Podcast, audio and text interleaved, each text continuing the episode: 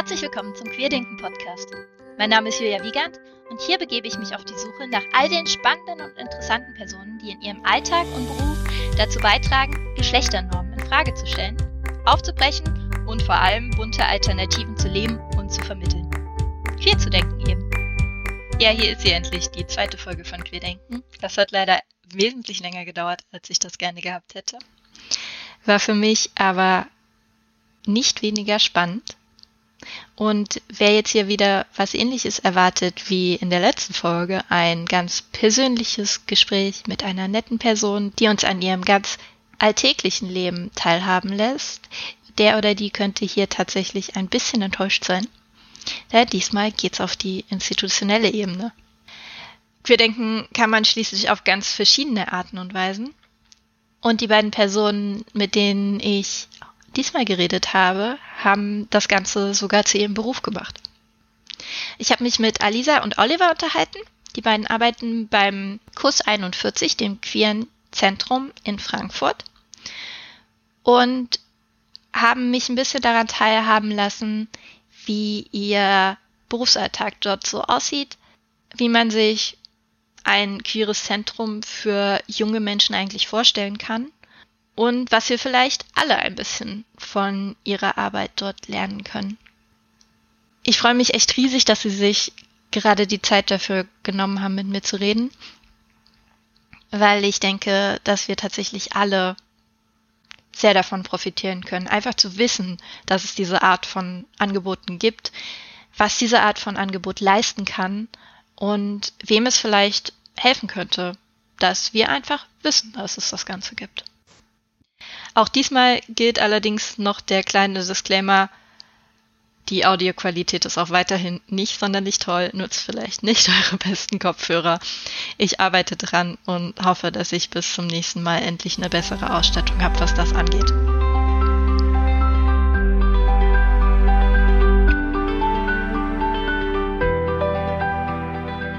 Beginn erstmal die Frage, weil ich es immer ganz schön finde, wenn sich die Leute selber vorstellen.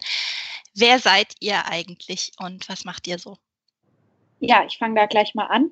Mein Name ist Alisa Weidinger. Ich bin Sozialarbeiterin und ich arbeite seit 2015 jetzt im Kurs 41, also seit eigentlich ziemlich genau fünf Jahren jetzt im Mai und ähm, bin im Leitungsteam.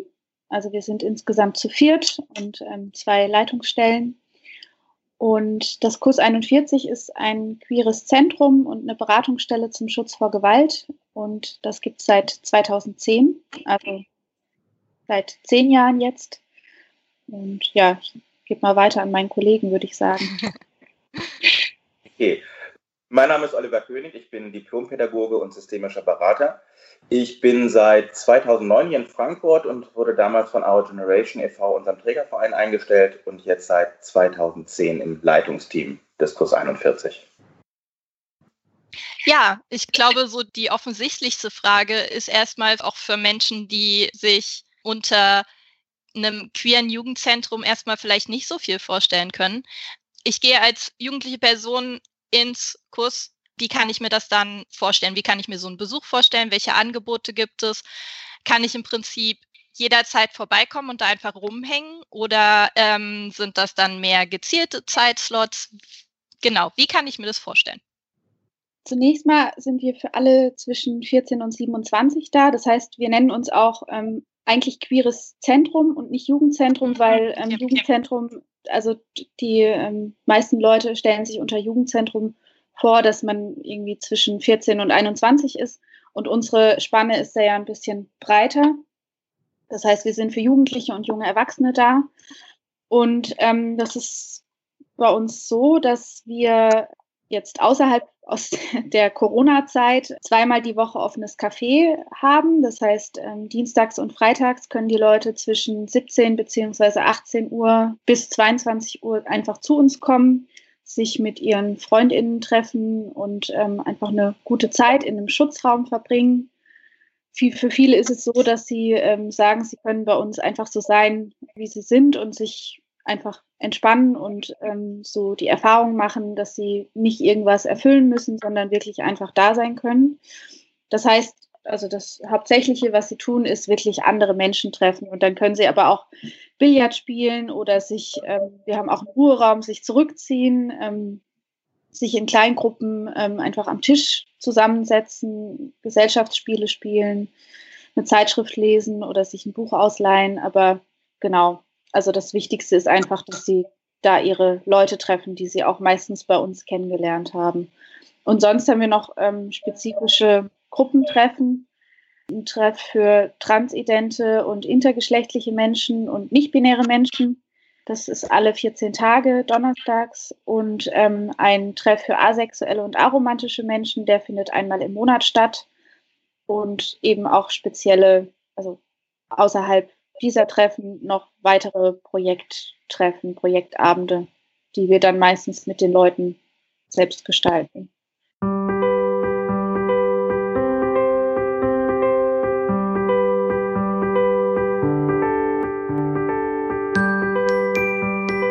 mir, an dieser Stelle ist es vielleicht gar nicht so schlecht, nochmal einzuhaken und ein kleines mündliches Glossar zur Verfügung zu stellen für all diejenigen, bei denen jetzt gerade so ein paar Fragezeichen im Kopf aufgetaucht sind, was die ganzen verwendeten Begriffe angeht.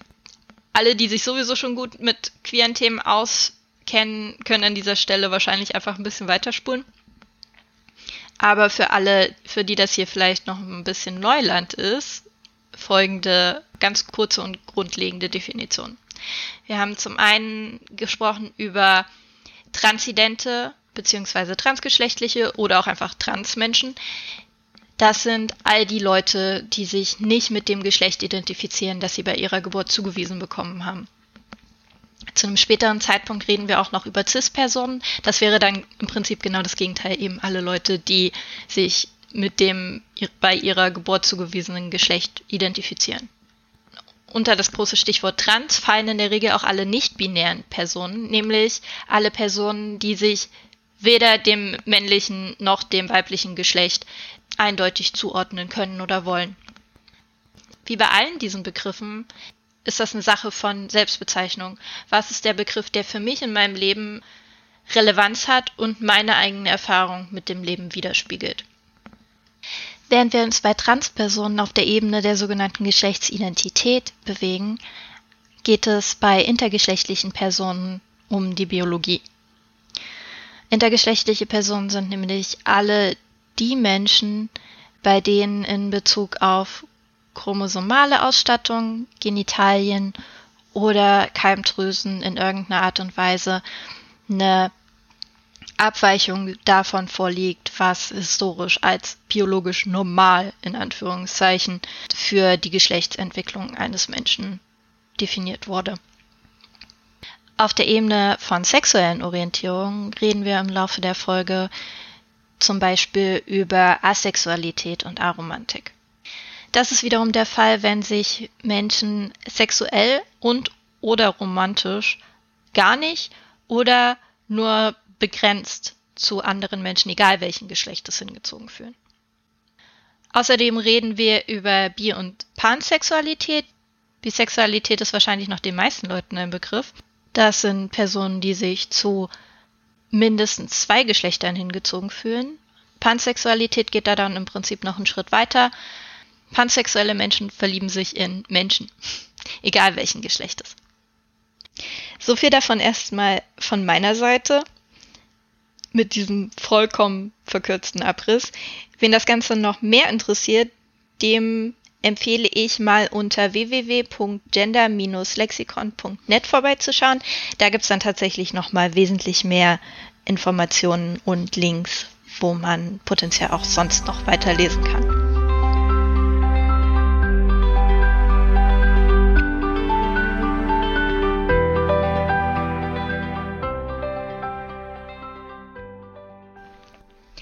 Nun habt ihr ja diese ganzen speziellen Angebote für verschiedene Zielgruppen.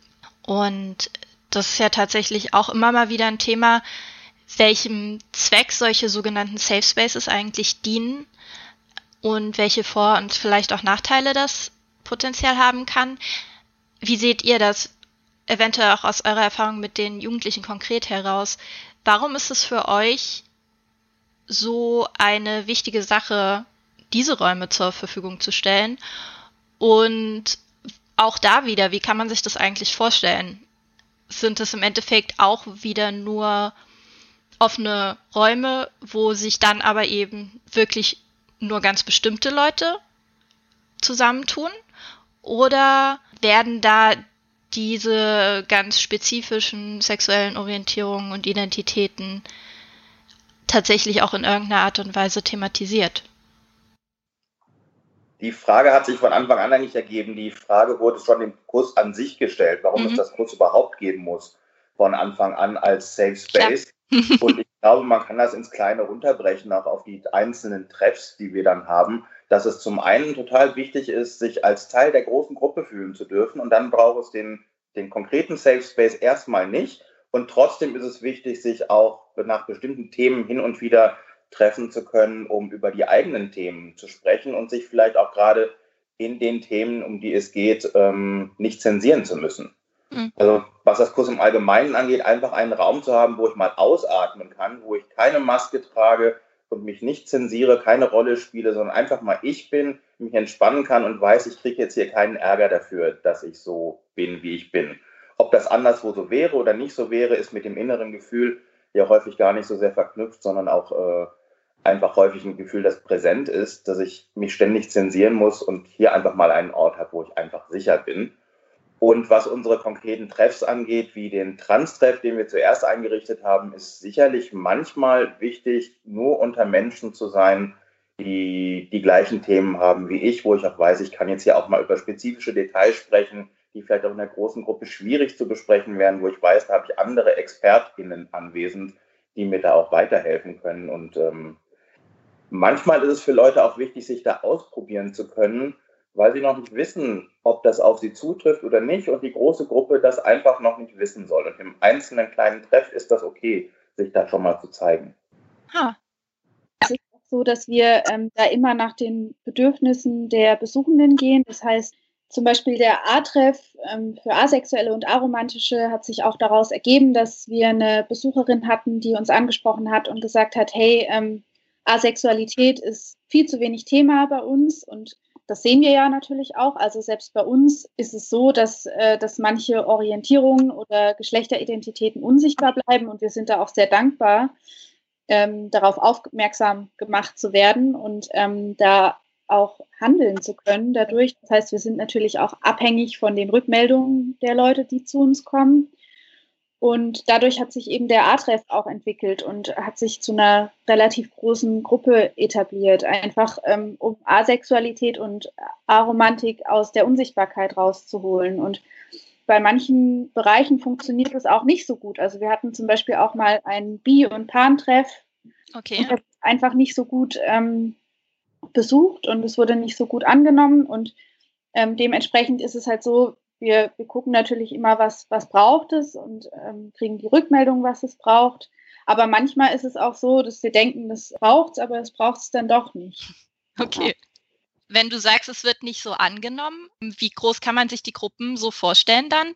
Wie sind so die BesucherInnenzahlen? Also die Gruppe des Trans- und Intertreffs ist immer so zwischen ja, acht und an wirklich guten Tagen bis zu 20 Personen groß. Krass ähm, es sind nicht immer dieselben Personen, die kommen. Also mhm, ähm, die Gruppe, also es sind eigentlich jedes Mal auch fast jedes Mal neue dabei oder es kommen Leute, die schon ganz lang nicht mehr da waren. Also es ist wirklich jedes Mal eine andere Gruppe. Mhm. Ähm, und das ist natürlich auch sehr, sehr wertvoll. So. Ähm, ja, total. Und die Gruppe des A-Treffs ist auch meistens so es sind regelmäßig fünf Leute, würde ich sagen, so im Durchschnitt da. Mhm. Die Gruppe selbst ist viel größer und unter sich, da haben wir nicht so viel mit zu tun, privat auch sehr gut vernetzt. Mhm. Ähm, und lebt davon, dass man sich bei uns hin und wieder trifft und dort dann gemeinsam Aktivitäten plant und der Rest wird dann auch viel in Eigenregie geplant. Also mhm. es gibt so ein Gefühl von einer größeren Gruppe, von denen sich aber immer wieder andere ähm, meistens in einer kleineren Gruppe dann bei uns treffen. Ja, klar. Ja, und schön. Wo du nachgefragt hast, wenn es mal nicht so gut klappt, das sind dann so Treffen, wo so regelmäßig ein, zwei, drei Leute auflaufen und sich so ein Gefühl breit macht von, hier ist ja keiner. bei drei Leuten ja. nicht einer sind, aber es ist so das Gefühl, mit dem die Leute kommen und dann bricht das irgendwann so weg. Das sind so die Momente, wo wir mhm. gedacht haben, vielleicht braucht es dieses Angebot zumindest zu diesem Zeitpunkt gerade nicht. Ja, spannend. Was mich tatsächlich dann auch noch interessiert hat, war die Frage, was ist mit nicht queeren Freundinnen, wenn ich mich mit denen treffen will, keine Ahnung, wenn die sagen, wir wollen mal auch schauen, wie das so läuft. Ähm, ist das auch eine Möglichkeit oder ist es wirklich ein rein geschlossener Raum? Also ich glaube, manche denken immer, wir stehen am Eingang und fragen erstmal nach der sexuellen Machen so eine Mitgliedskarte. Also zu uns können einfach erstmal alle kommen zwischen 14 und 27. Ähm, die sexuelle Orientierung oder die Geschlechteridentität wird nur thematisiert, wenn Menschen das Bedürfnis haben, darüber zu reden. Zu uns können, kommen auch viele, die wissen vielleicht gar nicht, ähm, wie sie sich einkategorisieren oder wollen sich gar nicht einkategorisieren oder können das gar nicht. Ähm, und wenn jetzt natürlich nur heterosexuelle Cis-Menschen zu uns kommen würden, irgendwann, dann würden wir uns natürlich schon auch wundern, aber ähm, das war bisher nie so. Und natürlich können Leute auch ihre FreundInnen mitbringen. Sehr gerne sogar. Also es ist ja so, dass, dass wir ja auch davon profitieren, wenn CIS-Menschen zu uns kommen und sich wohlfühlen und vielleicht auch Dinge mit nach äh, draußen nehmen und irgendwie sagen, ähm, ich habe jetzt was Neues gelernt und ich habe jetzt meinen Blick vielleicht verändert und ich gehe jetzt in die Schule und vielleicht, wenn mein ähm, Sitznachbar oder Sitznachbarin dort irgendwie ein homophobes Wort sagt, vielleicht greife ich dann jetzt eher ein als vorher. Also es sind ja irgendwie so ganz viele kleine Dinge, die da passieren können oder ganz viele wichtige Aspekte. Und natürlich profitieren auch, ähm, und das ist immer ganz wichtig, finde ich, heterosexuelle Cis-Menschen davon, dass äh, Heteronormativität in Frage gestellt wird, weil niemandem tut es gut, starre Stereotype erfüllen zu müssen. Ähm, und viele wollen da vielleicht auch gar nicht drin sein, aber sind eben von klein auf so sozialisiert und kommen da vielleicht auch nicht mehr raus. Und deswegen mhm. ist es ähm, für alle, glaube ich, ganz gut, wenn sich äh, das allgemein ein bisschen auflockert. Total. Da schließt sich dann auch die Frage sehr gut an, was macht queere Jugendarbeit eigentlich so besonders? Was unterscheidet sie von anderer Jugendarbeit in irgendeiner Form? Warum genau das? Warum brauchst du das? Also schön wäre, wenn jede Jugendarbeit ein bisschen queer wäre. ähm, also wenn, wenn alle so ein bisschen queer in die Jugendarbeit bringen würden. Und ähm, was es unterscheidet, ist, glaube ich, dass äh, wir wirklich jeden Tag ähm, einfach damit konfrontiert sind, ähm, was queer sein bedeutet und was es bedeutet, sich auch mit eigenen Denkweisen und vielleicht auch Vorurteilen auseinanderzusetzen und ähm, da einfach immer, immer, immer jeden Tag einen ganz offenen Blick eben für dieses spezielle Thema zu haben und sich jeden Tag damit auseinanderzusetzen, was vielleicht noch verändert werden muss oder was, wo vielleicht noch was fehlt und ähm, eben in Bezug auf queer sein oder auf äh, queer offen sein. Eine andere Frage, die betrifft, wie man sich das Ganze vorstellen kann, wäre, schafft ihr eigentlich vorrangig den Raum für Personen, dass diese ihre sexuellen Orientierungen, geschlechtlichen Identitäten, nonkonforme Geschlechtsausdrücke ausleben können, ohne dafür in irgendeiner Form in Frage gestellt zu werden? Oder fördert ihr dieses Ausleben tatsächlich auch in irgendeiner Form aktiv durch konkrete Angebote, Gesprächsanlässe etc.?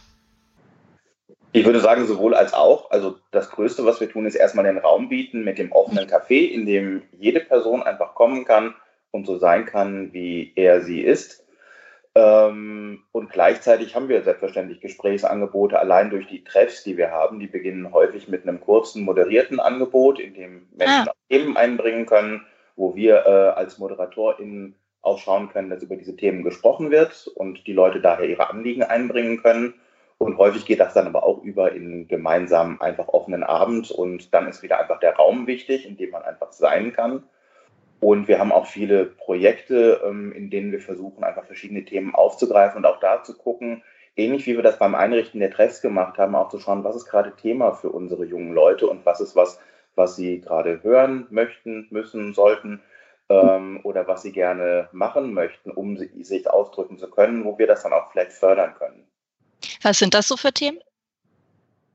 Also wir versuchen in letzter Zeit ähm, ganz viel äh, zum Thema Queerfeminismus äh, anzubieten. Also wir ähm, waren zum Beispiel jetzt auch immer bei den Women's March und ähm, oder haben den Weltfrauentag bei uns gefeiert oder haben dazu Aktionen gemacht zum Thema Sexismus und sexistische Werbung.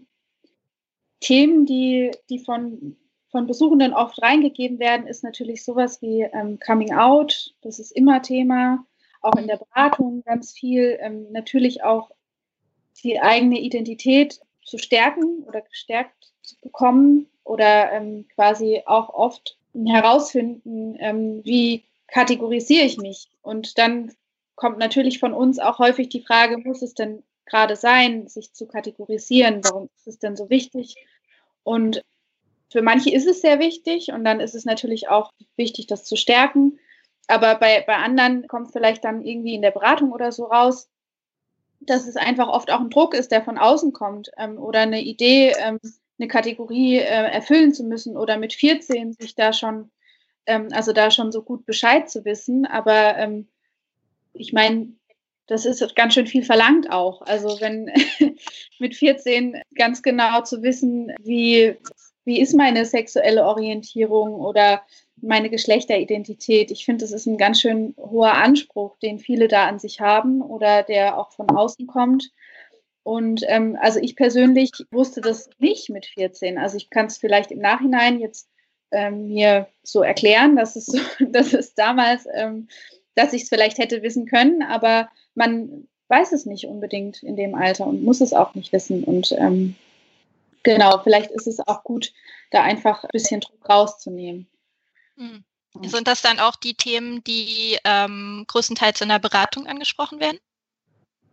Ja, also ähm, in der Beratung werden ganz vielfältige Themen angesprochen. Also wir wir machen ja allgemein psychosoziale Beratung. Wir machen Beratung zum Thema Coming Out, aber auch zum äh, Schutz vor Gewalt, da wir jetzt seit Ende 2018 auch ähm, eine anerkannte Beratungsstelle zum Schutz vor Gewalt sind.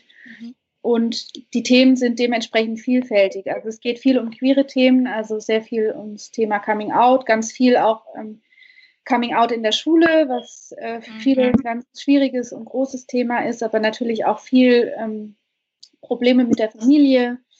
Ähm, viele wissen tatsächlich nicht, wie sie sich outen sollen. Ähm, das ist dann auch oft in Gruppentreffen äh, Thema, also nicht nur in der Einzelberatung, sondern auch in, in der Gruppe, dass die Menschen davon profitieren, äh, wie andere das gemacht haben, also von den Erfahrungen anderer profitieren. Und ähm, genau, zurück zur Beratung, da ist wirklich alles Mögliche Thema. Also wir sind quasi für alles ansprechbar. Also es kommen auch Menschen, die sagen, sie haben ähm, Angststörungen oder Probleme mit Süchten oder ähm, sie haben vielleicht ein Thema mit ähm, Depressionen oder sie, ja, sie sind vielleicht wirklich von Gewalt bedroht und ähm, da sind wir natürlich auch jederzeit ansprechbar und ähm, helfen aber auch, wenn wir merken, wir sind vielleicht nicht die richtigen Ansprechpersonen mhm. für ein gewisses Thema das wäre jetzt tatsächlich noch eine Frage gewesen, die mir gerade eingefallen ist. Ähm, habt ihr auch wirklich Themen, wo ihr sagt, also da bin ich jetzt gerade nicht die richtige Person, da verweist ihr weiter? Also wie geht ihr damit um, wenn das zum Beispiel einfach nicht euer Thema ist? Äh, mir fällt gerade schwer zu benennen, wo genau die Grenze sitzt, aber grundsätzlich glaube ich, dass wir alle sehr darauf achten, wenn es was ist, wo wir merken, da kann ich nicht mehr wirklich weiterhelfen mhm. oder es geht zum Beispiel mehr in Richtung Therapie als Beratung, dass wir dann direkt sagen, das ist nicht mehr mein Spielfeld, hier muss ich äh, weiterverweisen an ExpertInnen, die das dann einfach besser können. Ja, das stelle ich mir nämlich einfach unheimlich schwer vor, da diese, diese Grenze zu finden und, und zu sagen, das ist hier halt einfach nicht mehr der richtige Ort dafür.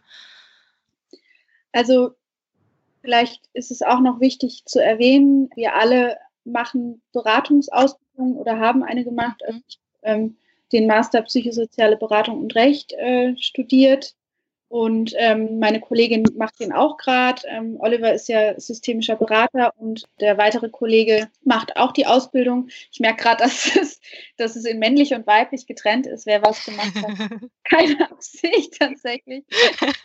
Ausbildung. das fällt mir jetzt zum ersten Mal auf. Gut. Hm. Ähm, ja, also dass das ähm, eben total wichtig ist und wir auch ähm, regelmäßig Supervisionen haben und mhm. äh, da auch wirklich sehr gut aufgestellt sind und auch ganz, ganz oft äh, im Team, also wenn wir das können, ähm, eben auch uns austauschen und ähm, mhm. auch versuchen weiterzuentwickeln. Und dass es natürlich auch ganz wichtig ist. Ähm, aber dass wir natürlich trotzdem, wie Oliver schon sagte, ähm, unsere Grenzen haben und ähm, auch ja in gewisser Hinsicht dann auch sagen, wir unterstützen bei der Suche nach TherapeutInnen. Wir haben zum Beispiel auch eine Liste an queer-sensiblen TherapeutInnen. Wir haben aber auch ja selbst Kooperationen oder Kontakte oder sind sehr gut vernetzt mit anderen Beratungsstellen, bei denen wir auch wissen, queere Menschen sind da gut aufgehoben und äh, wir können da den Kontakt herstellen und die Person auch gegebenenfalls begleiten. Was für mich vor allem ganz persönlich irgendwie noch eine große Frage war, war, ähm, ich bin, ich bin selbst bi, war aber immer in Hetero-Beziehungen und habe einfach in solchen Räumen immer das Gefühl, ich gehöre da nicht so richtig rein, ich kann die Erfahrungen nicht richtig teilen. Ich weiß nicht, ich habe da selbst für mich schon immer so ein komisches Delegitimationsproblem, wo ich auch mittlerweile weiß, dass es Quatsch ist, aber es ist super schwer rauszukriegen. Ich weiß auch zum Beispiel von einer Freundin, die trans ist, dass sie solche Räume ungern wahrnimmt, weil sie oft das Gefühl bekommt, nicht die richtige Art von trans zu sein, einfach in diese Gruppen dann nicht richtig reinzupassen. Ähm, und ich kann mir vorstellen, dass solche Fragen auch zum Beispiel Beispiel bei ähm, jungen Menschen mit einer Migrationsgeschichte potenziell aufkommen, weil das auch vielleicht nicht immer die so gleiche Erfahrungen sind dann. Ähm, wie, wie geht ihr mit sowas um? Wie helft ihr vielleicht dabei, solche Arten von Hürden zu überwinden, zu euch zu kommen? Und wie sprecht ihr tatsächlich auch nach außen hin dieses unglaublich diverse Publikum an, was ihr ja im Endeffekt anzieht? Ich meine, es sind ja innerhalb diesen, dieses queeren äh, Umbrellas so viele verschiedene Menschen, die da irgendwie reinfallen, die aber trotzdem in irgendeiner Form adäquat adressiert werden sollen. Wie denkt ihr darüber nach? Ähm, ja, das beschäftigt uns natürlich sehr häufig, weil wir möchten natürlich so viele Menschen wie möglich ansprechen und für ganz viele Menschen Schutzraum sein und wissen natürlich immer, gibt es Menschen, die wir nicht erreichen. Das ist jetzt eine sehr große Frage, deswegen gibt es, glaube ich, ja, ja, total. da drauf. Total, aber die, die, das war so mein großes Ding irgendwie bei dem ganzen Thema.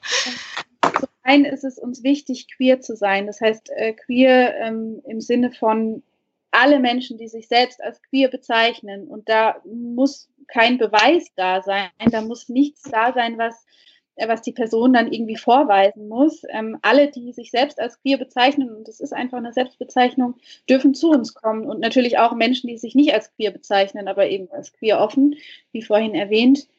Und gerade das Thema Bisexualität, da haben wir uns sehr viel damit beschäftigt in letzter Zeit, ähm, weil wir auch dachten, Bisexualität ist bei uns unsichtbar. Und es wird tatsächlich mhm. auch nicht so drüber gesprochen, aber wir haben eine Besuchendenzählung ähm, und da dürfen die Leute ihre sexuelle Orientierung eintragen, wenn sie das möchten. Und tatsächlich sind die meisten, die zu uns kommen, bisexuell. Okay. Oder äh, bisexuell, biromantisch. Und das ist tatsächlich einfach eine ganz große Gruppe, die, die da zu uns kommt, aber die vielleicht auch nicht so offen ähm, vielleicht immer darüber spricht oder aber die sind quasi alle da und das sind die meisten. Und das fand ich sehr eindrucksvoll, und ähm, das ist auch ein Thema, das versuchen wir halt immer wieder aufzugreifen, weil wir auch wissen, es ist in der Gesellschaft einfach super unsichtbar. Und ähm, zum Beispiel hatten wir auch schon Aktionen oder wir haben auch eine Bibliothek mit Biliteratur. Aber es ist natürlich so, dass viele sich trotzdem vielleicht nicht angesprochen fühlen oder dass, dass viele das Gefühl haben, sie müssen irgendwas erfüllen, um quasi queer genug zu sein. Und mhm. da versuchen wir immer zu sagen, nee, also wir versuchen das auf gar keinen Fall und zu uns sollen alle kommen, die das gerne möchten. Und wenn es das Gefühl gibt, ähm, sich nicht wohlzufühlen, dann ist es wichtig, uns das auch rückzumelden. Und wir versuchen, das zu ändern. Oder wenn wir das Gefühl haben, hey, ähm, da ist so ein Ungleichgewicht, dann versuchen wir, also dann versuchen wir irgendwie einen Aktionstag zu starten oder versuchen das irgendwie nochmal aufzugreifen oder überlegen, okay, müssen wir unseren Flyer vielleicht verändern oder müssen wir vielleicht mal die Bi-Flagge ins Fenster hängen anstatt äh, die Regenbogenflagge. Also es ist ja irgendwie, sind ja so kleine Dinge, die ganz viel ausmachen ja. häufig. Und ähm, wir sind da auch mit Sicherheit nicht perfekt ähm, und deswegen auch immer dankbar, wenn wir da äh, uns weiterentwickeln können. Was wir machen, also um es Menschen leichter zu machen, zu uns zu kommen, ist, dass wir einen äh, Abholservice haben. Das heißt, wir treffen Leute, also wir holen die nicht zu Hause ab. Das wird manchmal ein bisschen mhm. falsch verstanden. Wir holen die äh, an der Konstabler Wache ab zum Beispiel und ähm, ah. genau und gehen gemeinsam zu uns rein und stellen ihnen Leute vor und äh, versuchen ihnen das Ankommen zu erleichtern und führen sie durchs Haus und äh, versuchen auch Zeit zu verbringen mit der Person, solange sie das braucht und so quasi den Übergang ein bisschen leichter zu machen, wobei auch die Leute, die zu uns kommen, alle super offen sind und neue Leute wirklich sehr herzlich in Empfang nehmen. Ein weiteres Angebot ist auch das Queer-Einstiegstreffen. Das ist eine Gruppe von neun Personen, die immer samstags einmal im Monat zu uns kommen kann. Und da sind alle neu. Und das ist für viele ähm, ein ganz tolles Angebot, eine ganz tolle Möglichkeit, um zu wissen, ich bin jetzt nicht die einzige neue Person und ich kann jetzt erstmal ähm, hier unter ganz vielen anderen Neuen sein. Und da geht es auch ums Thema Coming Out zum Beispiel. Aber es ist auch ganz klar, niemand muss was erzählen, sondern manche, also die Leute können auch einfach da sitzen und sich das erstmal anschauen und sich das erstmal anhören. Und mhm. ähm, wenn sie nichts zu sich sagen sollen, dann ist es auch okay. Ich finde die Frage, die du gestellt hast, wirklich enorm wichtig. Ich merke auch, dass ich da sehr leidenschaftlich darauf reagiere, weil es das von Anfang an ein wichtiges Thema gewesen ist. Und ähm, Eigenlob ist immer so ein bisschen schwierig, aber ich glaube, das Wichtigste, was wir tun können, ist immer wieder das Thema aufzubringen und zu gucken, wer ist sichtbar, wer ist unsichtbar, wer fühlt sich so, dass er sie das Gefühl hat, ich bin hier eigentlich nicht richtig, mhm. weil wir wollen genau das Gegenteil erreichen. Wir haben anfangs mal angefangen als lesbi, schwules Jugendzentrum und mhm. uns war das von Anfang an nicht genug, ähm, sind aber aus der Tradition einfach so gewachsen, sodass es in dem Moment der Geschichte so war und haben relativ früh mit Jugendlichen uns hingesetzt und gesagt, was wollen wir denn eigentlich, wie wollen wir sein, haben ein neues Logo entworfen und damals ist dieser Untertitel dann weggefallen und ersetzt worden durch den Claim Lebt dein Leben bunter, den sich junge Leute mit uns ausgedacht haben. Also der, der Spruch ist nicht von uns. Ähm, und der soll das Lebensgefühl im Kurs 41 ausdrücken. Lebt bunter, sei offen dafür, dass die Welt noch ein bisschen größer, weiter, freier, eben bunter ist, als du bisher gedacht hast und dass jede Person bei uns einen Platz hat. Und du hast konkret nochmal ähm, Transpersonen mhm. angesprochen. Mhm. Auch das kennen wir von Anfang an, dass Leute das Gefühl haben, ich bin nicht auf die richtige Art und Weise trans und kennen das aus vielen Zusammenhängen. Wenn ich beispielsweise eine Transfrau bin, muss ich auch ganz tief in die Klischeetrickkiste greifen und überweiblich sein, quasi schon zur Karikatur einer Frau werden, manchmal um so akzeptiert zu werden. Männlich funktioniert das umgekehrt ganz genauso. Ich muss plötzlich der, der Supermacho werden, damit Leute akzeptieren, dass ich ein Mann bin und selbstverständlich mit Autos gespielt haben und nicht mit Barbies. Mhm da vermischt sich so viel, was wir auf der einen Seite versuchen abzuschaffen oder den Blick zu erweitern und auf der anderen Seite ist das so tief in den Köpfen drin, dass es da nochmal so super deutlich wird. Und uns ist es sehr wichtig, immer über Männer- und Frauenrollen und Klischees im Gespräch zu bleiben und immer zu gucken, dass für alle alles selbstverständlich erlaubt ist. Ich merke schon im Sagen, wie albern das eigentlich ist, dass man sagen müssen, dass jede Person alles darf und so sein kann, wie sie ist. Aber es ist leider ja immer noch so oder wird vielleicht auch wieder stärker, dass das immer ja. wieder Rollentrickkisten geht, in die man so gedrängt wird. Dabei fällt mir noch mal ein Angebot ein. Du hattest vorhin nach Angeboten gefragt, nach Räumen, die mhm. wir zur Verfügung stellen, dass wir auch zum Beispiel einen, einen Ruheraum haben, in dem gibt es auch eine Schminkecke und eine Ecke zum oh, Spiegel, in die sich Menschen zurückziehen können, sodass zum einen äh, Personen die Gelegenheit haben, nicht in der Kleidung, in der sie sich draußen vielleicht noch nicht wohlfühlen, zu uns zu kommen, aber bei uns sich umziehen können und so sein können, wie sie eben wollen oder sich einfach ausprobieren können. Das gilt auch für alle anderen. Also es gibt da sicherlich auch ein paar Cis-Jungs, die regelmäßig mal da reingehen und gucken, wie sehe ich eigentlich mit Schminke aus, wie fühle ich mich mit Schminke mhm. und ähm, damit Rollen ganz einfach experimentieren können, sodass wir auf der einen Seite dann ein Angebot machen, um das zu fördern, auf der anderen Seite aber wieder auch mal einfach einen Raum anbieten, den Menschen einfach erobern können. Ich glaube, das ist häufig ein ganz wichtiges, essentielles Angebot. Zu dem Raum fällt mir jetzt gerade noch ein, ich glaube, ich habe vor ein paar Tagen im Kalender auch gesehen, dass wir, wäre Corona uns nicht dazwischen gekommen, jetzt auch gerade einen Drag-Workshop gehabt hätten, oh, cool. ähm, um eben auch da allen Menschen die Gelegenheit zu geben, sich mal auszuprobieren oder auch einfach mal damit zu spielen und zu schauen, wie fühle ich mich heute und was möchte ich heute mit meinem Äußeren zu machen und auch die Grenzen von dem zu durchbrechen, was vermeintlich erlaubt oder verboten ist. Schön. Das klingt alles ganz toll. Ich hatte gerade ein bisschen Gänsehaut. Das ist schön.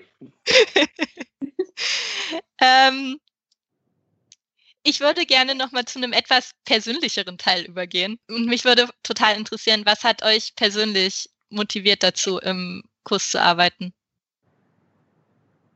Also bei mir ist es so, dass ich sehr ländlich aufgewachsen bin und quasi auch eigentlich sehr früh wusste, jetzt im Nachhinein, dass, ähm, dass ich nicht hetero bin. Aber ich glaube, es hätte mir sehr, sehr geholfen, äh, Vorbilder zu haben. Ich kannte nur Hella von Sinnen, das ist immer mein Lieblingsbeispiel.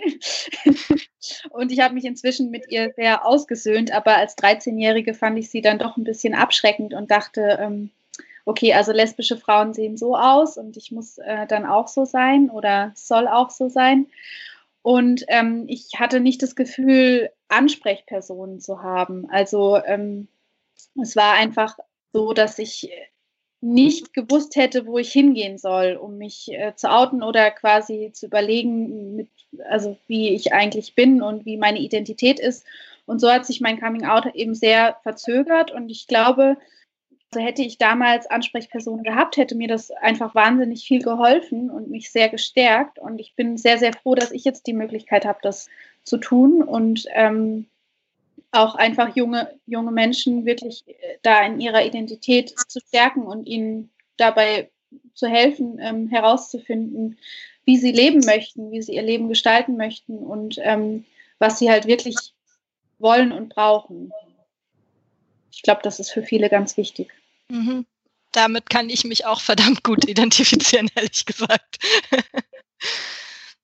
Ich kann mich dem zum einen völlig anschließen. Also ganz viele sagen, wenn ältere Menschen zu uns kommen in Fortbildungen oder was auch immer, manchmal, dass es ihnen sehr geholfen hätte, wenn es eine mhm. solche Einrichtung in ihrer Jugend schon gegeben hätte. Und ich kann mich dem nur anschließen. Wenn ich hatte auch das Gefühl, ich hätte viel früher merken können, dass ich schwul bin, wenn das etwas gewesen wäre, was man überhaupt denken durfte in meiner Schulzeit beispielsweise. Es war für mich so ein fremdes Konzept dass ich die Ahnung irgendwann entwickelt habe und das ist irgendwann eine stärkere Ahnung geworden, aber es hätte viel früher eine Bestätigung geben können, wenn das ein erlaubtes Lebenskonzept gewesen wäre. Und ich bin auch sehr froh, dass heute mit dem Kurs 41 Jugendlichen vielleicht zumindest ein Stück weit bieten zu können, dass es einen Ort gibt, der sagt, ja, so kann man sein und hier kannst du dich ausprobieren und einfach mal schauen, ob das für dich passt, welche Kategorie für dich die richtige ist und dann kannst du dir selber aussuchen, wie du sein möchtest.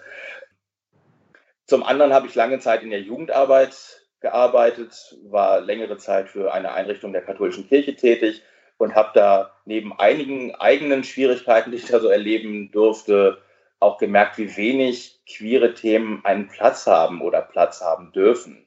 Im Studium beispielsweise habe ich mal versucht, eine Hausarbeit über Sozialisation zu schreiben und welche anderen Hürden es da vielleicht so gibt, wenn man eine queere Person wäre. Das ist mir konkret verboten worden, das zu schreiben. Ich sollte dann was anderes schreiben und habe darüber immer mehr das Bedürfnis entwickelt, es muss Orte geben, in denen man diese Dinge denken, sagen und fühlen darf. Und ja, das ist so meine Motivation, hier zu sein. Wir haben ja jetzt schon ein bisschen was dazu gehört, was ihr gelernt bzw. studiert habt. Würdet ihr sagen, dass euch diese Ausbildung, dieses Studium adäquat auf das, was ihr jetzt macht, vorbereitet habt? Oder habt ihr da sehr viel eigentlich aus anderen Kontexten mitgenommen, beziehungsweise bringt ihr da viel aus anderen Kontexten ein? Also ich habe an der Frankfurt University of Applied Sciences studiert. Ähm, den äh, Bachelor und ich muss sagen, dass ich da ganz viel mitnehmen konnte, da queere Themen da wirklich äh, eine große Beachtung finden und ich viele Module gewählt habe, die sich mit dem Thema Gender, sexuelle Orientierung, Geschlechteridentität auseinandergesetzt haben und ich konnte auch meine, also ich habe auch meine Bachelorarbeit zu dem Thema geschrieben. Beim Master war das tatsächlich so, dass, dass queere Themen jetzt eigentlich nicht so viel Thema waren, da es ähm, ein auf Beratung spezialisierter Master war, den ich auch berufsbegleitend studiert habe. Und der hat mich aber nochmal ganz anders für die Arbeit gestärkt oder mir da weitergeholfen, ähm, da ich ganz viel Supervision hatte und ganz viel über meine eigene äh, Beratungspersönlichkeit lernen konnte und mich da ganz arg weiterentwickeln konnte. Also ein gutes Zusammenspiel auf jeden Fall. Ja, klingt so. ich überlege gerade, wie ich sage, also ich habe ja gerade schon mal so ein bisschen angedeutet, mhm. meine Studienzeit war da, glaube ich, eher ernüchternd. Ich habe sicherlich mhm. viele wertvolle Dinge im Studium gelernt, aber queere Themen gab es da null, gar nicht. Das mhm. kam einfach nicht vor. Ähm, meine Ausbildung systemischer Beratung habe ich da schon anders erlebt. Da gab es viel Freiheit und viel Raum, queere Themen einzubringen.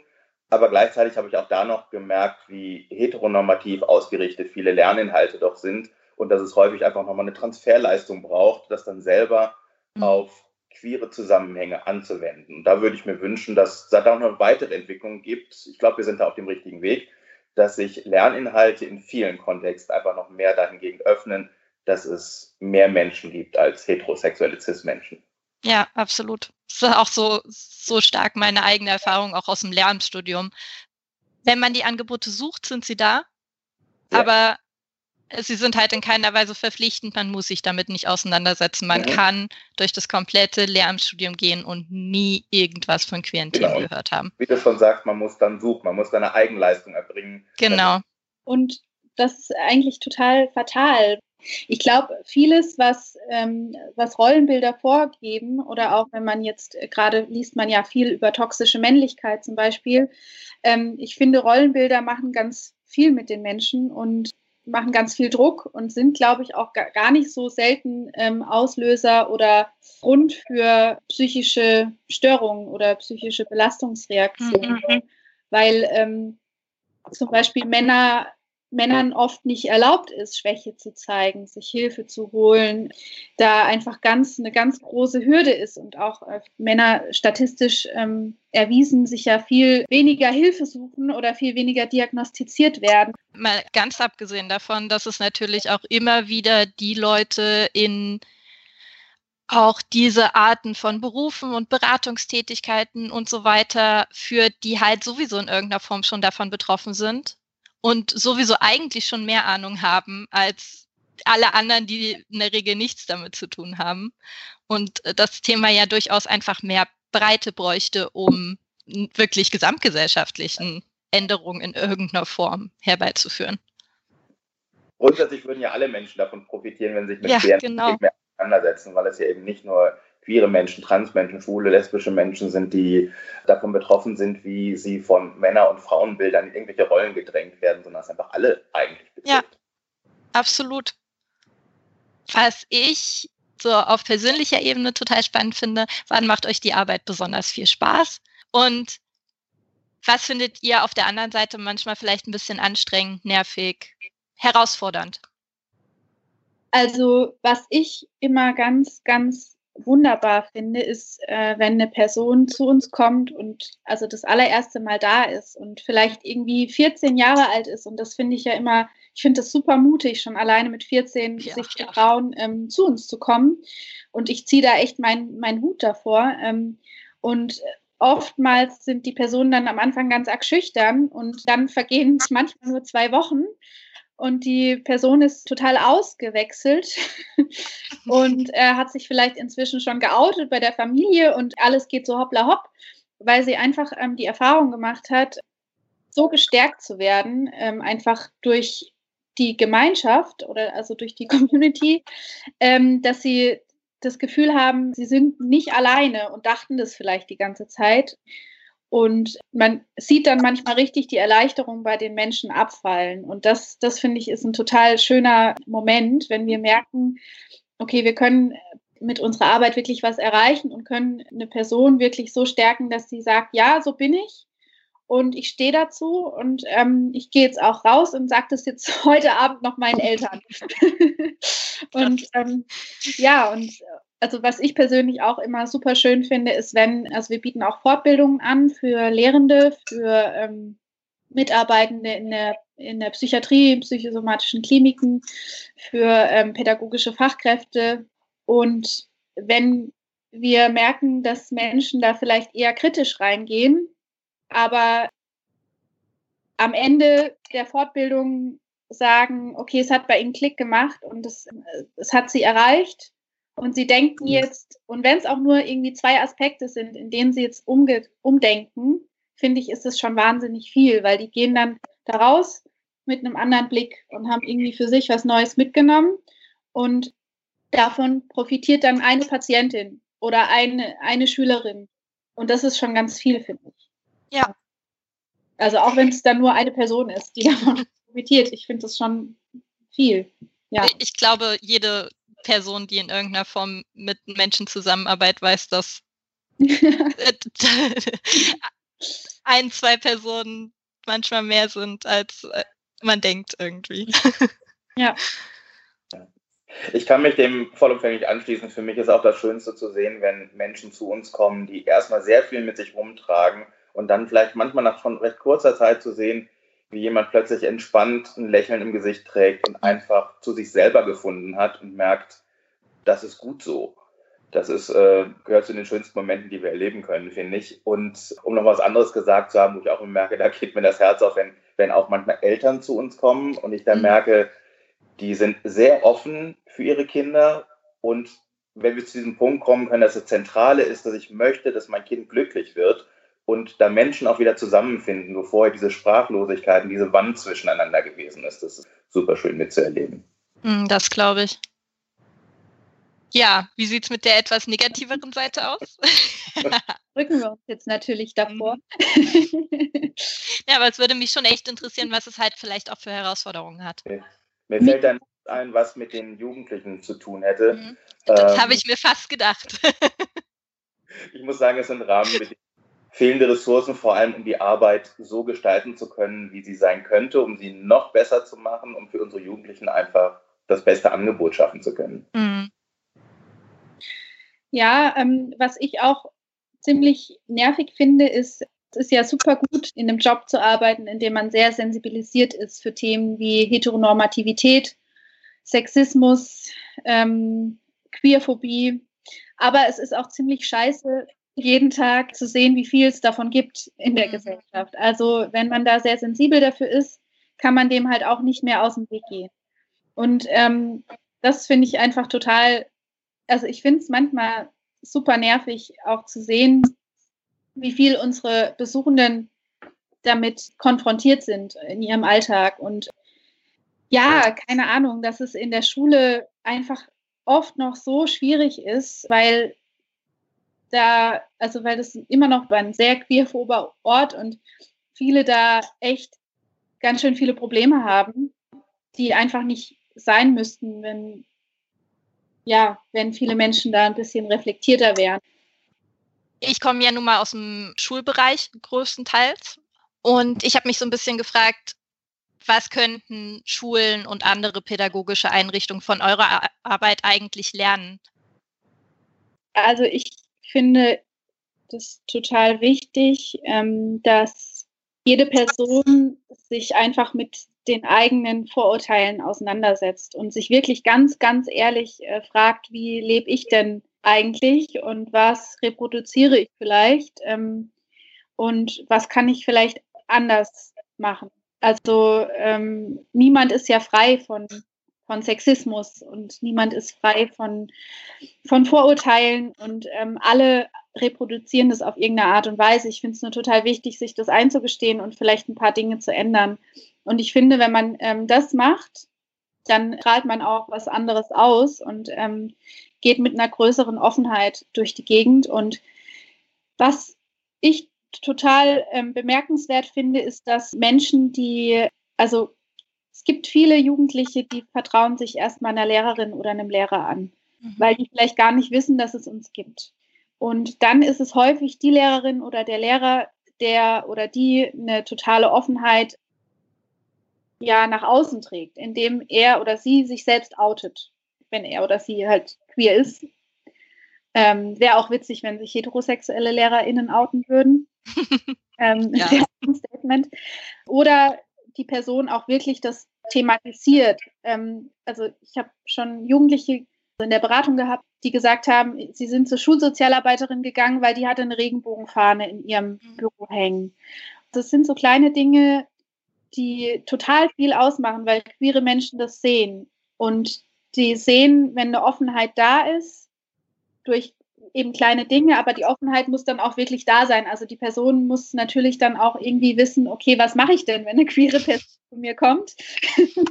und ähm, vielleicht nicht direkt sagen, ja, ähm, dann geh mal ins Kurs 41 und einen Flyer in die Hand drücken, auch wirklich sagen, ja, hey, ich komme mit oder ähm, wie ist es denn so und ähm, auch eine Offenheit, sich damit auseinanderzusetzen und zu wissen irgendwie, was pansexuell ist. Und das ist ja auch ein super spannender Themenbereich, den man ganz viel auch über sich selbst vielleicht lernen kann und ja.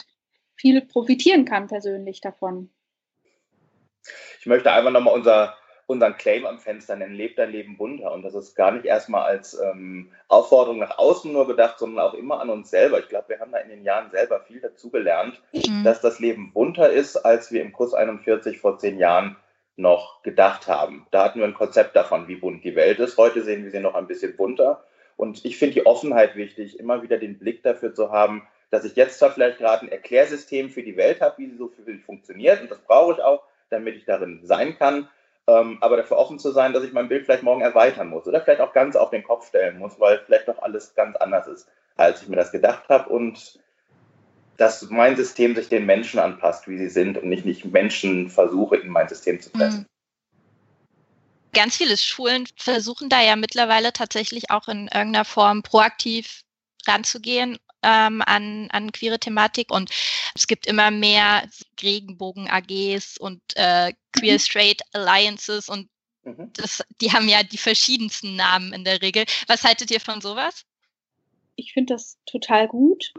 Was ich manchmal höre von SchülerInnen, ist, dass sie sich halt nicht zu den AGs trauen. Also ich finde es mhm. da auch wichtig, da zu gucken, was macht die Schwelle da niedrig. Also gibt es da vielleicht eine eine Patin oder einen Paten, also eine Person, die, die dann quasi für neue äh, Leute, die dazukommen wollen, ansprechbar ist und die man vielleicht erstmal per WhatsApp oder so anhauen an, äh, kann oder so. Also irgendwie, wie, wie kriegt man die Person in die AG rein? Ich glaube, das ist manchmal noch schwierig, weil ich kenne viele, die sagen, ja, sie, sie wissen, wann die stattfindet und wissen, es gibt die und finden es auch ganz toll, aber trauen sich halt nicht hinzugehen. Mhm. Ähm, aber an sich finde ich es total gut. Ähm, also jede Art von, von positiver Aufmerksamkeit auf queere Themen finde ich, finde ich super. Ich finde es auch total wichtig, ähm, dass Lehrkräfte sich da weiterbilden, selbst, also Fortbildungen erhalten oder dass, dass es auch Markt der Beratungsstellen gibt zum Beispiel. Und ähm, also es gibt zwei Schulen in Frankfurt, die uns da regelmäßig einladen. Und ich merkt, dass es ganz, ganz viel ausmacht. Also da gehen wir hin und, und stellen uns vor mit ganz vielen anderen Beratungsstellen zusammen. Und dann kommen SchülerInnengruppen zu uns und müssen uns Fragen, äh, dürfen uns Fragen stellen, ähm, lernen quasi ganz viel über unsere Einrichtung und die sieht man dann auch irgendwann wieder teilweise. Also das macht super viel aus. Die das ist voll schön, das wirklich so konkret zu hören. Ja, die waren dann einfach schon mal bei uns und wissen, es gibt uns und ähm, ja, und das macht ganz viel aus. Seht ihr da irgendwelche Probleme damit, dass Schule ja schon in irgendeiner Form ein Zwangskontext ist, wo ja durchaus dann eben auch passieren kann, dass ein Schüler, eine Schülerin in diese AG geht und dann damit identifiziert wird und es potenziell eben doch wieder soziale Probleme gibt? Habt ihr da irgendwie mal was drüber gehört oder so? Weil das ist so eine Sache, die ich mich tatsächlich gefragt habe. Nicht in dem Kontext mit solchen AGs. Wir haben sicherlich schon Stories gehört, dass Leute in irgendeiner Form zwangsgeoutet wurden in der mhm. Schule und es dann massiv Probleme gibt, weil man aus diesem Kontext jetzt ja auch nicht einfach wieder zurücktreten kann und sagen kann, mhm. ich nehme jetzt nicht mehr teil, was an sich ja schon schwierig genug wäre, wenn man in einem Kontext plötzlich kein Zuhause mehr hat weil man geoutet worden ist, ja. aber hier aus dieser Nummer ja wirklich nicht mehr rauskommt. Ähm, ich glaube, dass es umso wichtiger ist, dass Schulen auch dafür ein Konzept haben. Wie gehen wir mit Homo- und Queerphobie im Allgemeinen um und wie reagieren wir darauf, wenn so etwas passiert? Und manchmal erleben wir, dass der Schulen sowas gerne in die Verantwortung des der Betroffenen ja. ähm, überlegen, übertragen und sagen, hier, ähm, du hast unsere Rückenstärkung, aber mach mal. Und das funktioniert auf keinen Fall. Ich glaube, da brauchst du ein gutes Konzept. Wie können wir Menschen, die dann auch Opfer von Gewalt werden, in welcher Form auch immer, ähm, den Rücken stärken? Und was machen wir dann? Also mir gehen jetzt die Fragen aus. ich habe tatsächlich drei Abschlussfragen. Und die erste davon ist, fällt euch gerade noch irgendwas ein, was wir noch nicht besprochen haben, wo ich vielleicht nicht drüber nachgedacht habe, was ihr an dieser Stelle vielleicht gerne noch sagen möchtet, worüber ihr gerne reden möchtet? Ich finde wichtig, am Ende noch zu sagen, dass wir auch in den Zeiten von Corona, wo das Kurs 41 mhm. geschlossen sein muss, für unsere Jugendlichen da sein möchten. Auch da sind wir gerade an einem Punkt, wo wir wieder mal lernen müssen, wie machen wir das am besten. Wir versuchen ein paar Online-Angebote zu machen sind aber auch sehr offen dafür, von unseren jungen Leuten zu hören, was braucht ihr denn gerade und was könnten wir denn darüber hinaus noch tun, in Zeiten, wo wir uns einfach räumlich nicht treffen können, füreinander da zu sein. Absolut, ja. Also wir haben Zoom-Treffen und zwar haben wir den Trans- und Intertreff, den wir eigentlich alle 14 Tage haben, jetzt sogar wöchentlich, ähm, donnerstags. Den A-Treff für Asexuelle und Aromantische haben wir alle zwei Wochen mittwochs und wir haben jeden Dienstag quasi ein offenes Café auf Zoom. Also da können einfach alle kommen und sich austauschen. Manchmal versuchen wir das inhaltlich zu füllen mit einer gewissen Aktion, aber ähm, oft ist es einfach eine Gesprächsrunde, die auch so ganz gut funktioniert. Dann haben wir über Insta Angebote, also wir gehen manchmal live, das haben wir jetzt auch neu gelernt. und sind da auch ganz offen. Also wir hatten da jetzt schon ein Live-Kochen, ähm, mhm. wir hatten schon ein Sportangebot und äh, einen Literaturabend und sind da auch ganz offen für neue Wünsche und Möglichkeiten. Und ansonsten haben wir jeden Tag zwischen 14 und 18 Uhr äh, Telefonsprechstunde, also quasi für alle Leute, die Beratung brauchen im Moment. Ähm, und ich denke, dass es viele gibt, denen es vielleicht auch gerade nicht so gut geht. Da sind wir immer da zwischen 14 und 18 Uhr, von Montag bis Freitag. Also ich finde es total verrückt, wie viel ihr tatsächlich auf die Beine stellt. Ich kriege das ja auf Instagram immer mit und es ist echt, ich bin wirklich, wirklich beeindruckt davon. Dankeschön. Danke. äh, was wir bisher nicht äh, so richtig erwähnt haben, ich aber total wichtig finde und was nicht irgendwie hinten runterfallen darf, ist, dass wir auch für Eltern da sind. Mm, ähm, ja. Ich weiß nicht, ob es jetzt der richtige Augenblick ist, das noch hinterher zu schieben. Aber ähm, auch jetzt sind wir weiterhin für Eltern da. Ähm, und wir finden es auch ganz wichtig, dass Eltern auf uns zukommen. Und wir möchten auch für Eltern da sein, die sagen, sie möchten ihr Kind unterstützen, aber sind irgendwie gerade vielleicht total verzweifelt oder auch traurig oder auch wütend, weil sie irgendwie oder haben Angst, ähm, weil sie dachten, sie möchten für, ihre, für ihr Kind einen einfacheren Weg. Das ist häufig das, das Thema, warum Eltern Schwierigkeiten haben. Ähm, und da sind wir auch da. Also wir beraten auch Angehörige, auch mit Kindern zusammen oder auch getrennt voneinander. Aber da sind wir eben auch Ansprechpersonen. Ich glaube, das ist tatsächlich ein ganz wichtiger Punkt, das nochmal gesagt zu haben. Auf jeden Fall. Aber wenn wir auch schon bei Instagram und so waren, ist hier tatsächlich dann auch noch die Stelle für den Werbeblock von euch. Wo findet man euch am besten? Wie kann man euch erreichen? Also auf unserer Webseite www.kus41.de oder äh, auf Insta queereszentrum-kuss41. Das ist ein sehr langer Name, dafür wurden wir auch schon kritisiert. den kürzeren Namen ausdenken sollen. Wir haben auch eine Facebook-Seite, also Kurs 41 ist die einfach, da findet man uns auch. Sehr gut. Und dann kommen wir zur tatsächlich letzten Frage, die wir so ein bisschen vorhin schon mal hatten, aber jetzt vielleicht nochmal ganz konkret. Ich mache ja auch Fortbildung für Lehrkräfte und pädagogische Fachkräfte, vor allem aber auch Workshops für Jugendliche. Und wenn ihr mir jetzt irgendwas mitgeben würdet, dürftet, eine Nachricht, eine Bitte, ein Lerninhalt, was wäre das? ich glaube, vor allen Inhalten ist wichtig, sichtbar zu sein, zu, dass, dass junge Leute sehen können, ich bin ansprechbar.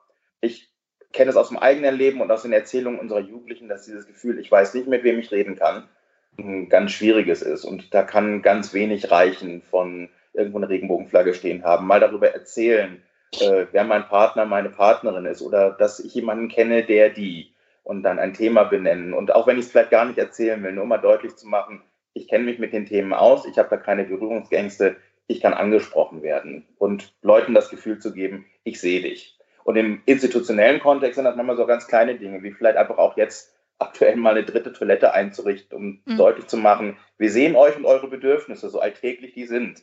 Ich habe vor zehn Jahren auch nicht geglaubt, wie viel ich über Toiletten reden werde, aber ähm, ich merke auch, wie essentiell das so ein Thema ist oder wie unsichtbar man sich plötzlich fühlt, wenn Leute nicht auf dem Schirm haben, dass ich alltägliche Bedürfnisse habe. Ja. Ähm, ich glaube, dass es auch ganz cool ist, Menschen dabei zu unterstützen, Heteronormativität auf ganz vielen Ebenen zu bekämpfen, sage ich jetzt mal. Und schon alleine ähm, finde ich, also wenn du, wenn du jetzt Bekannte hast, die bekommen ein Baby, das vielleicht nicht die erste Frage ist, äh, was ist es denn oder was wird es denn? Und man vielleicht auch nicht was in Blau oder Rosa kauft, sondern auch ganz klar sagt, ich gehe da mal raus und ich unterstütze das nicht, sondern ich kaufe was Gelbes oder ich kaufe dem Mädchen, bei dem man ja gar nicht weiß, äh, fühlt sich das Mädchen eigentlich überhaupt als Mädchen ähm, auch einfach mal ein Feuerwehrauto, sondern also dass man wirklich sich traut, da rauszugehen. Und das ist manchmal ganz schön schwierig, weil alle so gewohnt sind, da einfach mitzumachen. Und ich finde aber gerade von klein auf, deswegen finde ich auch die Arbeit in Kitas immer so wichtig und mhm. finde auch äh, einfach super wichtig, dass da schon ähm, eine Sensibilität herrscht und dass, dass es da auch einfach Kinderliteratur gibt und so weiter und so fort. Und ähm, man quasi auch kleine Kinder einfach sich entfalten lässt, ohne das zu kommentieren sondern da wirklich die Freiheit lässt, dass Kinder quasi sich komplett ausprobieren können, wie sie das möchten. Und ähm, sich eben nicht geschlechtskonform zu verhalten und das auch wirklich unterstützt. Das waren doch nochmal voll gute Bemerkungen zum Schluss. Sehr schön. Ja, cool.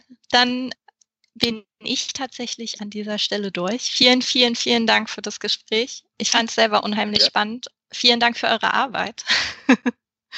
und alles Gute für die Zukunft jetzt in Corona-Zeiten auch erstmal noch und so.